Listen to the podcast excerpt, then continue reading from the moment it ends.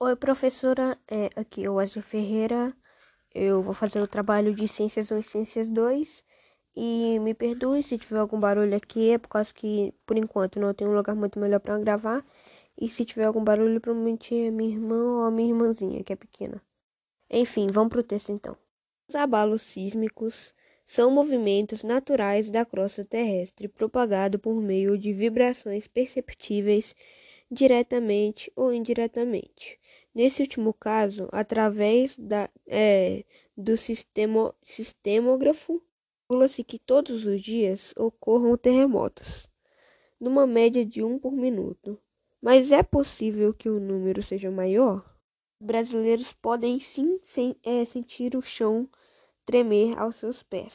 Situado no meio da placa sul-americana que vai para a região dos Andes até o centro do Oceano Atlântico Sul ao leste. Nosso país não está livre de grandes abalos sísmicos. O catálogo do Instituto de Astronomia, Geofísica e Ciências Atmosféricas da Universidade de São Paulo mostra que no século XX foram registrados centenas de sismos cujo epicentro reside em nosso país, com a magnitude, com a magnitude atingindo até 6,2 graus na escola de Richter. Uma pesquisa na Geociência da Unidade Federal de Minas Gerais mapeou 48 falhas geológicas mestras no local onde nascem os terremotos. O projeto integra o Programa Internacional da Litosfera, que é através de uma força-tarefa mapeia as estruturas tectônicas em atividades no planeta para prever catástrofes naturais. Os, pier, os, piores terremotos do Brasil foram uma espécie de a, a, abalos, falei errado, desculpa.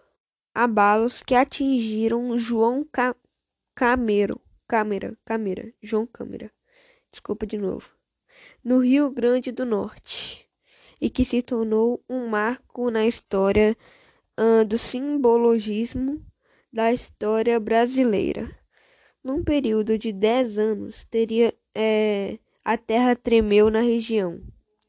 E ainda está tremendo, se bem que em é, no maior espaço de tempo e com menos intensidade. Na região, a vida dos moradores começou a mudar em 21 de agosto de 1986, com um abalo que alcançou a magnitude 4,3, mas na madrugada do dia 30 de novembro, às 5 horas 19 minutos e 48 segundos, ocorreu o principal da série o, aba o abalo atingiu 5,1 na escala de Richter e derrubou 4 mil imóveis.